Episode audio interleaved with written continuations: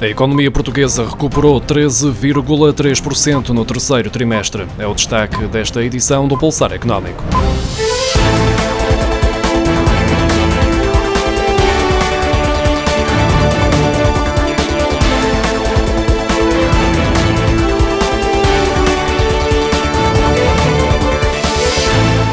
Depois da forte quebra registada no segundo trimestre, a economia portuguesa recuperou entre julho e setembro, tendo em conta que a descida do consumo foi menor e foi notada uma ligeira recuperação das exportações. Ainda assim, o PIB continua abaixo do alcançado em igual período do ano passado. Os primeiros dados já tinham sido adiantados numa estimativa rápida do Instituto Nacional de Estatística, que reviu agora em alta em uma décima o cenário de recuperação da economia portuguesa no terceiro trimestre. O PIB recuperou 13,3% no terceiro trimestre trimestre, face ao trimestre anterior, embora tenha contraído 5,7% quando comparado com o mesmo período do ano passado. Na primeira estimativa divulgada a 30 de outubro, o INE apontava para uma quebra do PIB de 5,8% no terceiro trimestre, face ao mesmo período do ano passado, enquanto na comparação com o trimestre anterior estimava uma recuperação de 13,2%.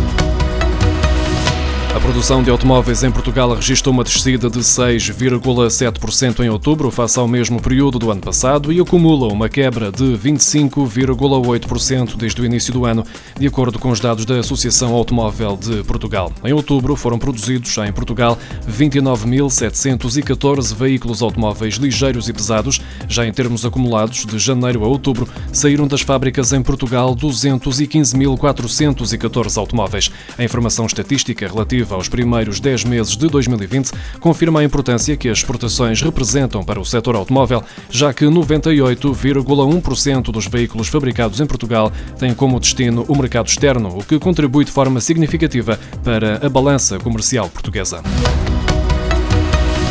O novo banco continua numa espiral de prejuízos e, nos nove primeiros meses de 2020, registrou perdas de 853 milhões e 100 mil euros, mais 49% do que no mesmo período do ano passado, de acordo com os números avançados pelo banco. No final de setembro, o novo banco tinha 4.668 trabalhadores, menos 299 do que em setembro do ano passado e menos 201 do que em dezembro. O novo banco contabilizava no final de setembro um total de 376 agências, menos 19 que no mesmo período do ano passado.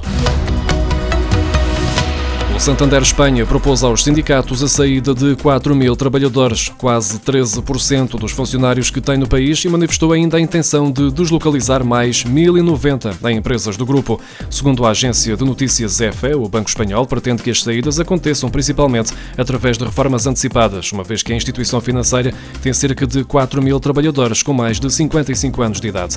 O Santander Espanha justifica este novo plano de ajustamento, que implicará também o encerramento de 900 a mil agências, de um total de cerca de 3.100 existentes em Espanha, com razões económicas e organizacionais, depois de constatar que a pandemia acelerou as relações com os clientes através dos canais digitais. Entretanto, o Santander Portugal assegura que, até ao final do ano, não há previsões de alteração no número de trabalhadores no país. O Santander já tinha anunciado no ano passado que tinha o objetivo de reduzir os custos a nível global em 1.200 milhões de euros por ano nos próximos anos e, ao mesmo tempo, que prevê investir 20 mil milhões de euros durante quatro anos na transformação digital do banco. A GFK analisou os dados de negócio no mercado global de bens tecnológicos desde o início do ano e constatou que 83% dos consumidores mudaram os seus hábitos de consumo, 78% dos consumidores estão preocupados com a pandemia e 85% com a crise económica. De acordo com a empresa de estudos de mercado, o aumento do número de refeições em casa levou à necessidade de conservar mais alimentos e, consequentemente, à procura de congeladores, que aumentou 114% entre março e abril.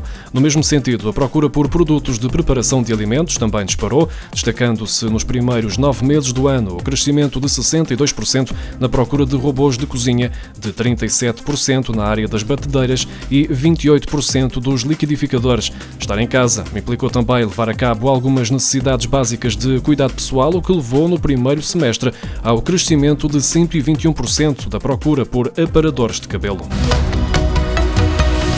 A Black Friday traz todos os anos o anúncio de grandes descontos numa série de produtos, mas por vezes esta ação de marketing é apenas isso mesmo, marketing. Muitos dos negócios não representam qualquer desconto em relação aos preços praticados fora das campanhas, levando apenas o consumidor a comprar algo só porque, aparentemente, está muito mais barato. A DECO alerta que há situações em que as empresas fazem uma subida de preços dias antes da Black Friday com o objetivo de aumentar o valor do desconto. Sugere por isso aos consumidores que utilizem a ferramenta Comparar Preços que a associação lançou em 2018 para conhecer a evolução dos preços dos produtos nas lojas online e descobrir se oferecem descontos reais durante a Black Friday.